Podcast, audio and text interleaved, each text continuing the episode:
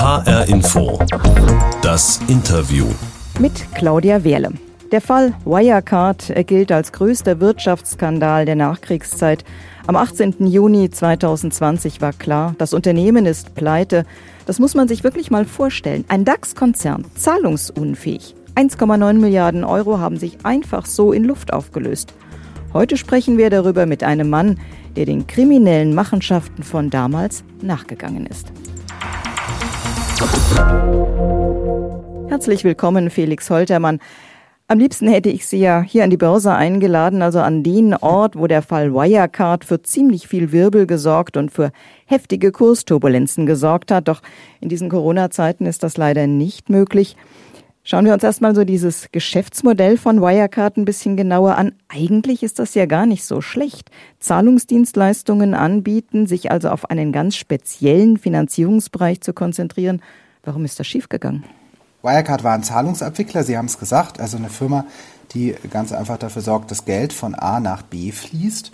Äh, digitales Geld in dem Fall, kein Bargeld. Und wir wissen, die Welt, die verabschiedet sich vom Bargeld. Bargeldzahlungen sind auf dem Rückzug. Immer mehr Geld wird digital verschoben über das Internet. Und da war Wirecard tätig. Und das hat dann auch der Wirecard-Chef zum Beispiel, der Markus Braun, immer erzählt. Die Zukunft, die gehört uns, weil wir verabschieden uns weltweit vom Bargeld. Insofern war die Idee, die hinter Wirecard stand, eigentlich gar nicht schlecht. Mm, und das Unternehmen war ja auch nicht komplett schlecht. Wir müssen nämlich wissen, es gab ja nicht nur eine Wirecard, sondern eigentlich drei. Ich mache es ganz kurz. Die erste Wirecard, das war die Wirecard mit den Vorzeigekunden für Schaufenster, zum Beispiel Aldi, wer dort mit der Kreditkarte bezahlt hat, bei dem ist es höchstwahrscheinlich, dass das eigene Geld von Wirecard abgewickelt wurde. Dann gab es noch eine zweite Wirecard, das war die Wirecard mit den schmutzigen Kunden aus dem Graubereich des Internets, Online-Porno, Online-Glücksspiel, Online-Gambling, auch illegale Geschichten für die Wirecard, Zahlungen offensichtlich in großem Stil abgewickelt hat. Ja, und die dritte Wirecard, das war dann die fiktive Wirecard. Das war der mutmaßliche Milliardenbilanzbetrug.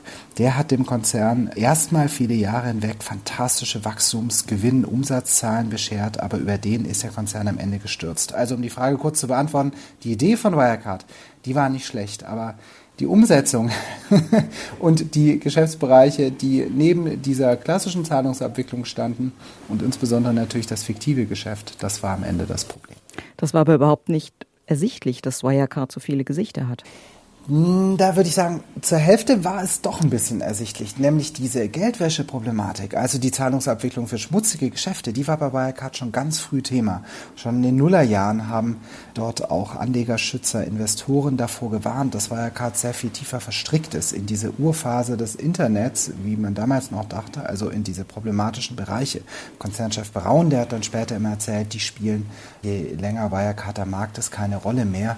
Wir wissen heute, das Gegenteil war der Fall. Aber Sie haben recht, dieser dritte Bereich, die dritte Wirecard, die fiktive Wirecard, die war natürlich nicht äh, bekannt oder längst nicht in dem Ausmaß bekannt. Und darüber ist der Konzern ja dann auch gestürzt.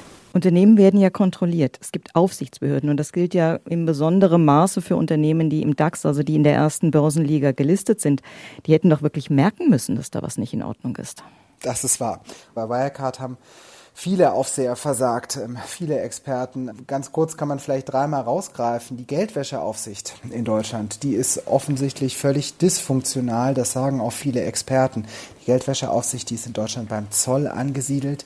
Die meisten Geldwäsche-Verdachtsfälle, auf die sie jedoch kommt oder die ihr gemeldet werden, die werden dort eigentlich unbearbeitet abgeheftet. Es gibt äh, viele, die sagen, und so schreibe ich das auch in meinem Buch, dass ähm, wahrscheinlich ein früherer kritischer Blick auf den Konzern, insbesondere auf die Geldwäsche-Thematik, dazu hätte führen können, dass die ganzen Probleme bei Wirecard schon viel früher aufgefallen wären. Dass vielleicht sogar es nie zu diesem gigantischen Milliardenbilanzbetrug gekommen wäre, wenn man da schon früher reingeschaut hätte. Die zweite große ähm, Akteur, den wir hier nennen müssen, ist die Finanzaufsicht die BaFin, die unter anderem die kritischen Journalisten, die zu Wirecard recherchiert haben, von der Financial Times angezeigt hat bei der Staatsanwaltschaft. Nämlich mit dem Argument, die würden ja nur in die eigene Tasche wirtschaften wollen. Die steckten mit sogenannten Shortsellern unter einer Decke, also kritischen Investoren, die auf einen Absturz von Wirecard wetten. Hier hat die BaFin sich auf die falsche Seite geschlagen und sozusagen vor den Konzern gestellt, aus Sicht vieler Kleinanleger. Ein ganz großer Fehler. Auch das Leerverkaufsverbot, das die BaFin erlassen hat, ist in dem Zusammenhang zu nennen. Und dann müssen wir natürlich auch über die internen Aufseher reden, das sind ja die Wirtschaftsprüfer. Kaum jemand kennt einen Konzern so gut wie die. Bei Wirecard war der Bilanzprüfer Ernst Young, EY. Und der hat zehn Jahre lang die Bilanzen freigezeichnet, hat also mehr oder weniger gesagt, hier ist alles in bester Ordnung, hat ein Testat, ein uneingeschränktes vergeben. Da fragt man sich, warum hat Ernst Young nicht schon sehr viel früher sich dieses problematische Geschäft von Wirecard, insbesondere in Asien, angeschaut, wo ja dann am Ende rauskam, 1,9 Milliarden Euro, ein Viertel der Bilanzsumme fehlt. Also ein unheimliches Geflecht, ein undurchsichtiges Geflecht. Nun sind Sie Journalist, Sie arbeiten beim Handelsblatt, haben sich sozusagen berufsmäßig mit dem Fall beschäftigt. Wann sind Sie denn misstrauisch geworden? Ich habe mich das erste Mal beim WDR 2015, 2016 mit Online-Glücksspiel beschäftigt. Und es ist in Deutschland ein bisschen ein offenes Geheimnis. Online-Glücksspiel ist in Deutschland eigentlich verboten. Es gibt ein staatliches Glücksspielmonopol. Es gibt ein Bundesland, das ist da ausgeschert, Schleswig-Holstein. Ähm, aber im Rest der Republik ist es verboten und trotzdem werben die Anbieter ja republikweit im Fernsehen äh, und andernorts für ihre Angebote ganz aggressiv. Und mir ist schon damals Wirecard als Einzahlungsabwickler neben anderen für diese illegalen Glücksspielgeschäfte aufgefallen. Ich habe mich schon damals gefragt, sonderbar, warum ist das so ein erfolgreicher aufstrebender Konzern, wenn er doch so verstrickt ist in diese problematischen Bereiche. Beim Handelsblatt habe ich mich dann insbesondere ab 2019 ganz intensiv mit dem Konzern beschäftigt. Wir haben da die Zahlungsabwicklung für betrügerische Trading-Seiten durch äh, Wirecard äh, aufgedeckt und aufgeschrieben, betrügerische Anlageseiten. Und dann kamen ja auch die schweren Vorwürfe der Financial Times zu Bilanzbetrug. Also dieses Unwohlsein oder dieses Gefühl, da liegt etwas im Argen, das hat mich dann eigentlich nie mehr verlassen. Was braucht man dafür für Fähigkeiten, für Fertigkeiten, um sich mit solchen Themen zu beschäftigen? Ich glaube, die klassische journalistische Tugend, die hilft da, nämlich Neugier. Ich äh, bin Finanzredakteur beim Handelsblatt. Ich kümmere mich um Banken, um die Finanzwelt. Und das ist eine Welt, die zum einen extrem virtuell ist, die erstmal schwer durchschaubar wirkt, weil es erstmal so aussieht, als werden hier natürlich keine realen Gegenstände hergestellt, sondern virtuelles, digitales Geld vor allem von links nach rechts geschoben. Wenn man dann aber mal reinschaut, dann fällt einem sehr schnell auf, dass natürlich Finanzen immer etwas mit Menschen zu tun haben. Erstens Menschen, die handeln und zweitens Menschen, die von solchen Geschäften betroffen sind. Und wenn man die Neugier dafür mitbringt und dort reinschaut und dann vielleicht auch noch ein, zwei, drei Recherche-Tipps ähm, bzw. Rechercheansätze anwendet, also heißt mit vielen Insidern versucht zu sprechen, sich öffentlich verfügbare Daten anzuschauen, vielleicht auch mal die ein bisschen längere Meile zu gehen bei so einer Recherche, weil das ist nicht immer vergnügungssteuerpflichtig. Ähm, wenn man das macht, dann kommt man vielleicht auch zu ein paar Ergebnissen. Zumindest war es so bei uns im Fall Wirecard. Ist das vielleicht aber auch so der Reiz, in die Abgründe der menschlichen Seele zu schauen? Das kann man so sagen. Ja, ja. Das gilt insbesondere für den Finanzmarkt und insbesondere für Deutschland. Deutschland gilt ja äh, für uns allen irgendwie, es ist so ein schönes deutsches Selbstbild, vielleicht ja auch ein Selbstbetrug, bis zu einem gewissen Punkt als Land der Regeln. Alles wird kontrolliert, das Dosenpfand ist bis auf den letzten Cent berechnet. Und wenn man sich aber den Finanzmarkt zum Beispiel anschaut, wo tatsächlich viele Menschen mit großen Abgründen unterwegs sind, dann sieht man, das stimmt gar nicht. Deutschland ist zum Beispiel, so sagt es die OECD, das Geldwäscheparadies Europas. In Deutschland wird so viel Geld gewaschen wie in kaum einem anderen Land. Nur in Deutschland war es möglich, dass zum Beispiel ein Hochhaus äh, bezahlt wird mit Bargeld, also Immobilien äh, aus einem Koffer heraus äh, bezahlt werden können mit, mit großen Scheinen und so weiter und so fort. Und diese Abgründe tatsächlich, die äh, interessieren mich, das kann man glaube ich so sagen. Insbesondere interessiert mich aber auch, wie man sie verhindert, wie man sie aufdeckt und wie man sie verhindert. Und das Schlimme ist auch da, äh, wenn man sich einmal anfängt damit zu beschäftigen, der größte Teil des Eisbergs, der bleibt leider äh, wahrscheinlich auch in Zukunft unter der Wasseroberfläche. Haben Sie da nie Angst, in brenzliche Situationen zu kommen bei Ihren Recherchen, möglicherweise bedrängt oder schlimmer noch sogar bedroht zu werden? Erstmal braucht man ein dickes Fell. Wir sind Journalisten, wir teilen aus, wir müssen auch einstecken können. Ähm, insofern darf man sich nicht zu Kürre machen. Und man muss natürlich immer bedenken, die Menschen, über die man recherchiert, sind oft sehr viel stärker noch betroffen. Manchmal auf der Seite der Handelnden. Wir wissen, bei Wirecard, da sitzen allein drei Top-Manager aktuell in Untersuchungshaft. Noch ist niemand verurteilt, das gilt die Unschuldsvermutung, aber die Staatsanwaltschaft, die ermittelt. Oder eben auf der Seite der Betroffenen, die Anleger. Aber ja, ich glaube, ein bisschen was ist auch bei mir angekommen in den letzten Jahren. Es war mit Wirecard äh, ein Horrorjahr oder eine Horrorzeit besser gesagt bis zum Untergang. Wirecard hat eine ganz lange Geschichte eines sehr aggressiven Vorgehens gegen Kritiker. Das geht los schon in den Nullerjahren, wo Wirecard Kritikern unterstellt, und in einem Fall stimmt das sogar so halb, das ist das Problem, dass sie äh, gegen den Konzern vorgehen, weil sie eigentlich sich die eigene Tasche vormachen wollen, weil sie also auf einen Aktienkursabsturz wetten. Und dieses Narrativ, diese Erzählung, die hat Wirecard eigentlich nie mehr verloren. In meinem Fall ist in der Recherche recht viel angekommen. Die besten Medienrechtsanwälte der Republik sind auf uns angesetzt worden. Es gab Trollarmeen im Internet, die mir hinterher sind. Es gab Anzeigen gegen mich bei der Finanzaufsicht, weil ich ja angeblich auch mit den bösen Shortsellern in Anführungsstrichen unter einer Decke steckte. Das ist natürlich Quatsch. Das ging dann bis hin dazu, dass ich ein sehr unappetitliches Paket in der Redaktion erhalten habe und auch bis hin zu Drohungen, wie zum Beispiel, es wäre gut, wenn wir uns jetzt heute Abend nicht auf der Straße begegnen oder Schlimmeres.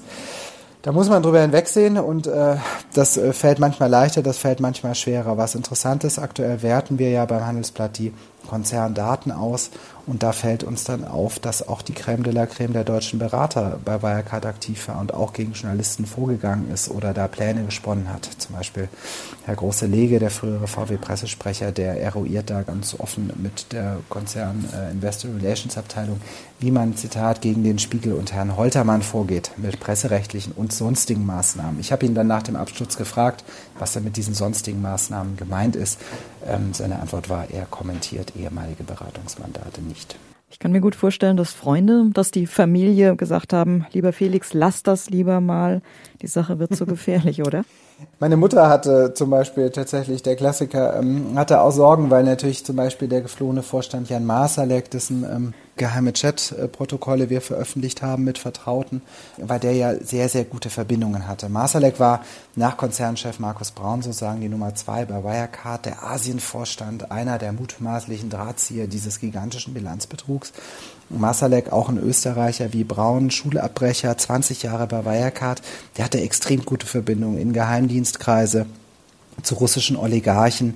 Er ist ja jetzt auch geflohen und befindet sich nach unseren Informationen in der Nähe von Moskau, eben auch unter geheimdienstlichem Schutz. Und da haben tatsächlich Freunde von mir und auch äh, meine Eltern gesagt, pass mal auf, in was du dich da reinbegehst, willst du es eigentlich noch machen oder äh, hast du jetzt Sorge, dass dann irgendwie morgen die Russen vor deiner Tür stehen? Ich habe versucht, mich davon frei zu machen. Ich bin am Ende immer noch Finanzjournalist und jetzt nicht Kriegsreporter. Das ist der Vorteil. Ich habe nicht gezählt, wie viele Artikel Sie über Wirecard geschrieben haben. Ein Buch haben Sie geschrieben. Warum? Ich wollte verstehen, wie der Fall Wirecard möglich geworden ist. Ich wollte auch für mich selbst ein bisschen abschließen oder zumindest ein Zwischenfazit machen mit dem Fall Wirecard. Wir, wir sehen hier einen völlig historisch einmaligen Fall. Ein DAX-Konzern, der in sieben Tagen und sieben Nächten untergeht. Wirecard teilt mit, ein Viertel der Bilanzsumme in Asien fehlt. Sieben Tage später meldet der Konzern Insolvenz an. Das ist historisch einmalig äh, in der deutschen Nachkriegszeit. Wir wissen alle, DAX-Konzerne können untergehen, aber normalerweise dauert das Jahre und Jahrzehnte. Bei Wirecard ging es eben sieben Tage. Und das äh, fand ich faszinierend und vor allem wollte ich es gerne erklärt haben. Und ich glaube, dass eine reine Beschränkung auf die handelnden Personen, so spannend die sind, Konzernchef Braun, Asienvorstand Marsalek und andere, dass diese Beschränkung nicht ausreichend ist, sondern wir uns das System anschauen müssen, den deutschen Finanzplatz und die vielen Akteure und welche Fehler dort gemacht worden sind. Ich bin fest davon überzeugt, ohne das System Deutschland wäre das System Wirecard nie möglich geworden. Wirecard hat ein System betrogen, das betrogen werden wollte. Und in meinem Buch versuche ich zu erklären, was dort schiefgelaufen ist, am Ende vielleicht auch einen kleinen Ausblick zu geben, was sich verändern muss, um einen zweiten Fall Wirecard möglichst zu verhindern. Sie hören HR Info, das Interview heute mit dem Journalisten und Buchautoren Felix Holtermann. Herr Holtermann, es gibt eine Besonderheit in dieser Sendung und das ist eine kleine weiße Box. Wenn wir jetzt gemeinsam in einem Studio sitzen würden, dann würde ich Ihnen diese Box jetzt rüberreichen. Das geht aber leider nicht. Wir sitzen in getrennten Räumen und äh, deswegen öffne ich mal dieses Kästchen. Hören Sie mal.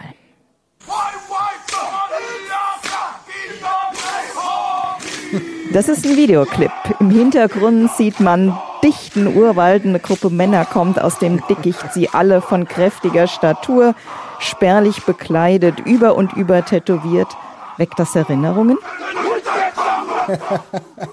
Hervorragend. Ja, das weckt tatsächlich Erinnerungen. Ich glaube, was wir hier hören, ist ein Haka, ein Kriegstanz der Maori, der Ureinwohner Neuseelands. Kann das sein? Das kann sein, jawohl, das ist richtig. Sie haben es erkannt.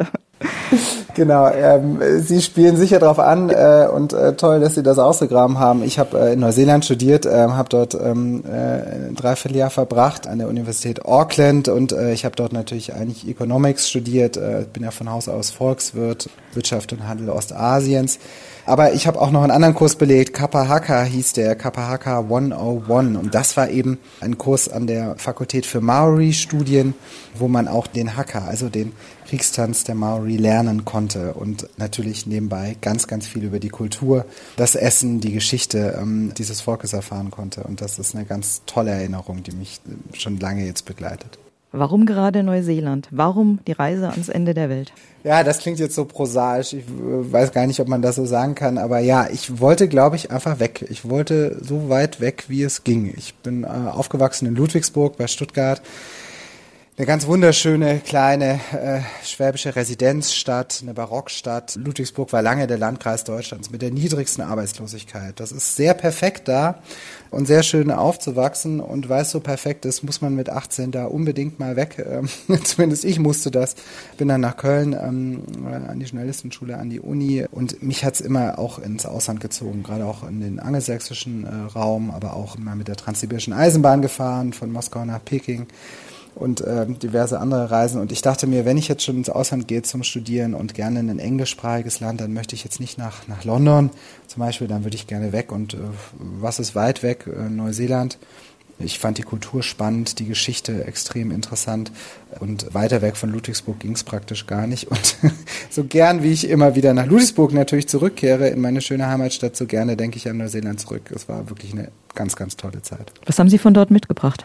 Ähm, was ich extrem spannend fand, natürlich neben den Eindrücken von vielleicht der schönsten Natur der Welt. Neuseeland äh, hat auf zwei Inseln eine wahnsinnige Vielfalt von Stränden wie in der Karibik bis hin zu Fjordland äh, wie in Norwegen. Ist vor allem die, die Kultur und die, die Menschen dort. Die Kiwis, wie sie sich selber nennen, gelten nicht umsonst als sehr, sehr freundlich, sehr zugewandt. Ich habe das zumindest so erlebt. Und auch ein Land und eine Kultur, die historisch unglaublich spannend sind. Ähm, die Maori in Neuseeland, die äh, Ureinwohner der beiden Inseln, die haben sich in einem Vertrag äh, im 19. Jahrhundert zu Untertanen der britischen äh, Krone äh, von Queen Victoria erklärt. Und äh, da war sicher jetzt nicht alles gut, es ist nicht alles gut gelaufen, aber es gab schon sehr früh zum Beispiel im Parlament reservierte Sitze für Maori-Vertreter.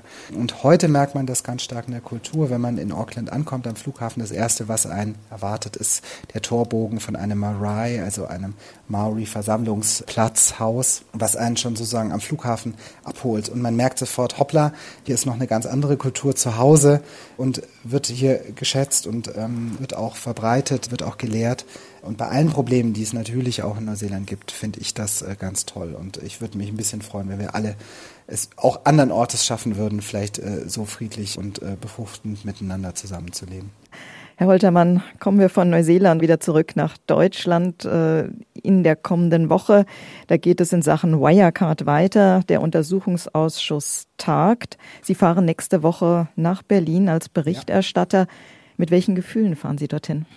Das wird natürlich spannend. Der Untersuchungsausschuss, ich begleite den jetzt schon eine ganze Weile, wie auch andere Kollegen. Ähm, der Untersuchungsausschuss ist ja gestartet eigentlich gegen viele Widerstände. In der Großen Koalition gab es so die Haltung vorherrschen, naja, das ganze Wirecard, das ist ja immerhin der größte Wirtschaftsskandal der Nachkriegszeit, den erledigen wir jetzt mit, mit zwei, drei Sondersitzungen vielleicht des Finanzausschusses. Und das war die Opposition damals, die sich dagegen ausgesprochen haben, die gesagt haben, nein, wir müssen das aufarbeiten, wir brauchen hier einen Untersuchungsausschuss. Ein Untersuchungsausschuss ist ein ganz scharfes Schwert des Parlaments. Mir ist das erst äh, jetzt äh, klar geworden in der Berichterstattung. Der Untersuchungsausschuss darf ja zum Beispiel Zeugen vorladen, Akten anfordern. Die Zeugen sagen da auch unter Eid aus. Also er hat so eine Art staatsanwaltschaftliche Befugnisse.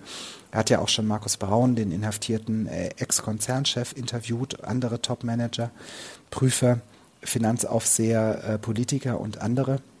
Und nächste Woche, da bin ich jetzt extrem gespannt tatsächlich, weil die ja, vielleicht zumindest rangmäßig wichtigsten Personen dort auftreten. Bundeswirtschaftsminister Peter Altmaier, der ja für die Wirtschaftsprüferaufsicht, die APAS, zuständig ist. Wir erinnern uns, deren Chef musste zurücktreten, weil im Untersuchungsausschuss rauskam, weil ihn eine äh, neugierige SPD-Abgeordnete gefragt hat, ob er Wirecard-Aktien gehandelt hat. Und dann musste er zugeben, auf dem Höhepunkt der Prüfung hat er das gemacht. Ja, er ist jetzt nicht mehr Chef der APAS. Finanzminister und äh, Kanzlerkandidat Olaf Scholz äh, kommt. Äh, der war ja zuständig für die Finanzaufsicht über Wirecard, über die wir schon gesprochen haben. Und ganz zum Schluss und am Ende der Woche kommt dann Angela Merkel, die Kanzlerin, die sich ja bei Chinas Präsident Xi äh, für den Konzern eingesetzt hat, die in Peking für Wirecard geworben hat, obwohl in ihrem Kanzleramt kleinere Referenten und auch äh, andere schon extreme Zweifel geäußert hatten, nicht zuletzt ja eben die Financial Times aus London. Und äh, Frau Merkel äh, ist ja geworben worden sozusagen ähm, von äh, Karl Theodor zu Gutenberg, der ehemalige Verteidigungsminister, der bei ihr Werbung gemacht hat für Wirecard. Und ich glaube, da stellen sich auch an Sie ganz, ganz viele spannende Fragen. Und ich bin sehr gespannt, wie die nächste Woche beantwortet werden. Was erwarten Sie von den Gesprächen? Ich erwarte mir vielleicht Einblicke äh, nochmal in das Handeln des politischen Spitzenpersonals. Ich wüsste gerne, warum zum Beispiel ähm, das Bundeswirtschaftsministerium nicht viel früher die Regeln bei der APAS, bei der Wirtschaftsprüferaufsicht geändert hat. Ich wüsste gerne, warum das Finanzministerium sich so lange nicht wirklich eingemischt hat. Und äh, ich wüsste auch gerne von, von Kanzlerin Merkel, wie sie eigentlich ihre Werbung für den Konzern in Peking einschätzt. Warum tut man sich so schwer, diesen Fall aufzuarbeiten? Ich glaube, Wirecard ist deshalb so ein schwieriger Fall, weil der Konzern eines extrem gut geschafft hat. Wirecard hat extrem erfolgreich eine deutsche Angst äh, kapitalisiert, beziehungsweise ausgenutzt und eine deutsche Sehnsucht erfüllt bis zu einem gewissen Grad. Deutschland ist so ein bisschen, und das gilt auch für uns Wirtschafts- und Finanzjournalisten, die das sehr oft schreiben, Deutschland gilt ja so ein bisschen immer als Old Economy, also als Land der Autobauer, der Schraubenhändler das so ein bisschen den Anschluss an die Zukunft verpasst hat. Das Silicon Valley, das ist nicht bei uns und der letzte erfolgreiche Digitalkonzern von Weltrang aus Deutschland ist SAP. Jetzt kam da Wirecard und hat gesagt, wir haben die Zukunft verstanden. Wir haben künstliche Intelligenz, wir haben Blockchain, wir wissen, wie wir übermorgen bezahlen. Und ich glaube, viele haben da auch mitgeträumt. Durchaus auch in den Medien tatsächlich, aber natürlich auch in den Aufsichtsbehörden, bei den Prüfern, bei der Politik und anderswo. Und das letztendlich, glaube ich, aufzuklären, das aufzuarbeiten, das ist extrem spannend, aber das macht es auch schwierig, weil dieses Geflecht rund um Wirecard, diese Wagenburg, extrem, extrem groß war. Wir wissen ja heute allein, drei Ex-Ministerpräsidenten aus Schleswig-Holstein, Hamburg, Bayern standen auf der Payroll des Konzerns, ein ehemaliger Polizeipräsident, der ehemalige Bildchefredakteur Kai Diekmann und viele, viele andere mehr. Und diese Wagenburg zu durchdringen, ich glaube, das ist vielen Journalisten vor dem Absturz äh, sehr, sehr schwer gefallen und in Teilen eben auch äh, nicht gelungen. Was können wir aus dem Skandal lernen? Was haben Sie gelernt? Hm. Zum einen, dass wir uns vielleicht von manchen deutschen Gewissheiten verabschieden müssen. Ich hatte es vorhin gesagt, also Deutschland das Land der Regeln. Na, das gilt nur bis zu einem gewissen Teil. Wir müssen vieles tiefgreifend reformieren. Wir müssen die Abschlussprüfung in Deutschland reformieren, Prüfung und Beratung trennen, wir müssen die BaFin neu aufsetzen, wir müssen die Geldwäschebekämpfung ganz neu strukturieren in Deutschland und auch das politische Lobbying einschränken. Das wären die konkreten Vorschläge. Ein paar mehr mache ich noch in meinem Buch, was man tun kann, um so einen zweiten Fall möglichst zu verhindern. Wir müssen uns aber eben vielleicht auch bewusst machen, wie schwer es zum einen ist, eine solche Maschine wie Wirecard mit so viel Geld, mit so viel Macht äh, aufzuhalten.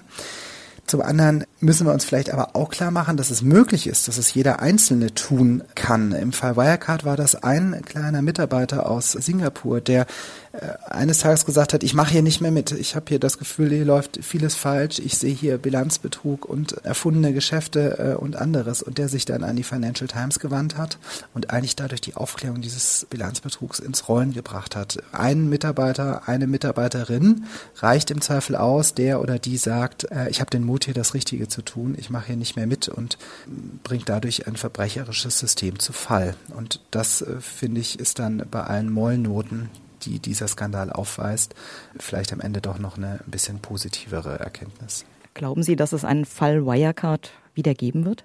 Ich glaube, es kann ihn wiedergeben. Die menschliche Fantasie ist unbegrenzt und auch die kriminelle Energie ist unbegrenzt. Aber wir sollten alles dafür tun, einen zweiten Fall Wirecard möglichst zu verhindern.